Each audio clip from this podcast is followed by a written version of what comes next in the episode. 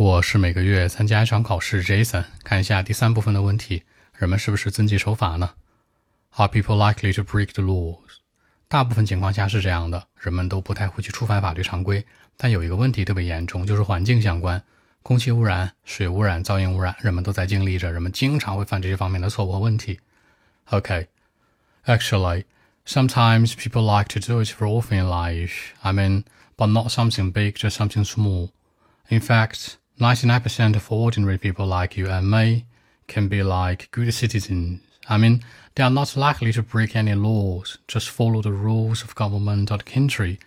But sometimes, you know, some people might be usually breaking the laws of environment. For example, the noise pollution, water pollution, or the pollution of air. I mean, all of these activities are not good.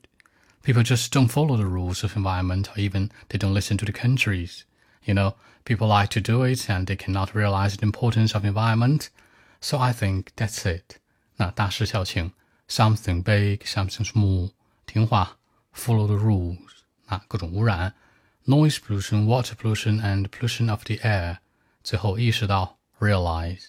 更多问题，微信 b 一七六九三九一零七。